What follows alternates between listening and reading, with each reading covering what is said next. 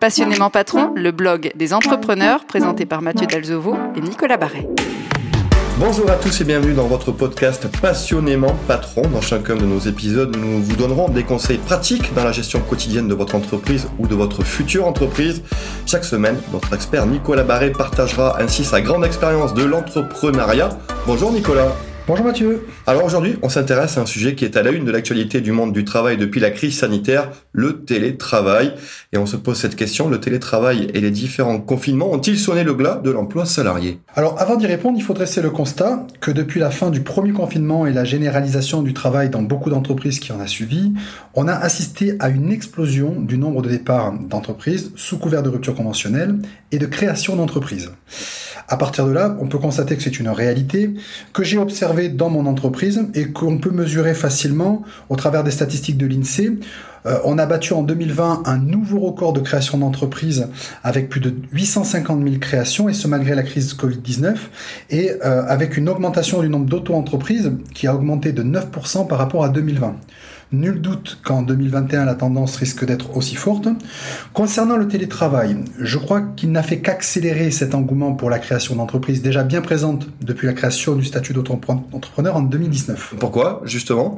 Simplement parce que le travail à la maison a permis à un très grand nombre de salariés de se rendre compte que le bonheur au travail n'était pas forcément au bureau et que de pouvoir adapter la gestion de son temps de travail à ses contraintes familiales pouvait leur apporter plus de confort de vie. Alors Nicolas Barré, euh, les entreprises sont-elles malades aujourd'hui selon vous? Malades, je ne sais pas, mais ces chiffres dénotent une désaffection grandissante de l'emploi salarié et viennent confirmer une tendance qu'on observe déjà depuis plusieurs années, comme je viens de vous le dire. Comment on peut expliquer ce, ce phénomène? Cela tient à plusieurs facteurs, notamment que les salariés exigent désormais de se réapproprier leur temps pour l'occuper utilement en prenant du plaisir dans ce qu'ils font professionnellement.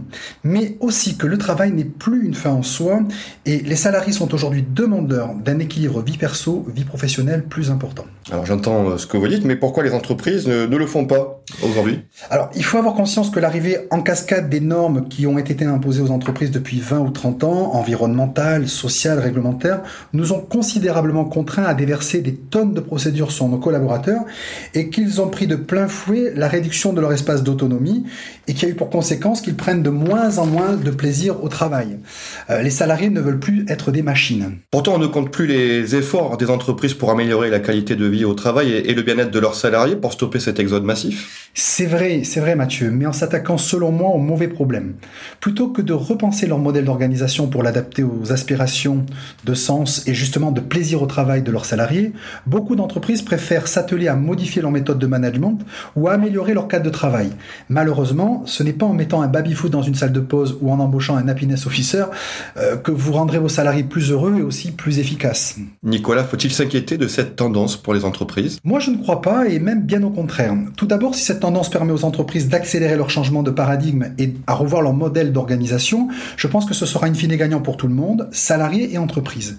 Ensuite, il ne s'agit pas de faire disparaître les salariés des entreprises, mais seulement de repenser le mode de relation au travail au sein de celles-ci. Et enfin, je crois que ce nouveau mode de relation peut apporter beaucoup plus de souplesse pour les TPE et PME et d'innovation dans l'avenir. Finalement, est-ce le début d'une révolution du monde du travail tel que nous l'avons connu Je ne sais pas si on peut parler de révolution, mais tous les emplois sont potentiellement concernés, euh, du secrétariat externalisé au développeur web, en passant par le livreur ou chauffeur indépendant.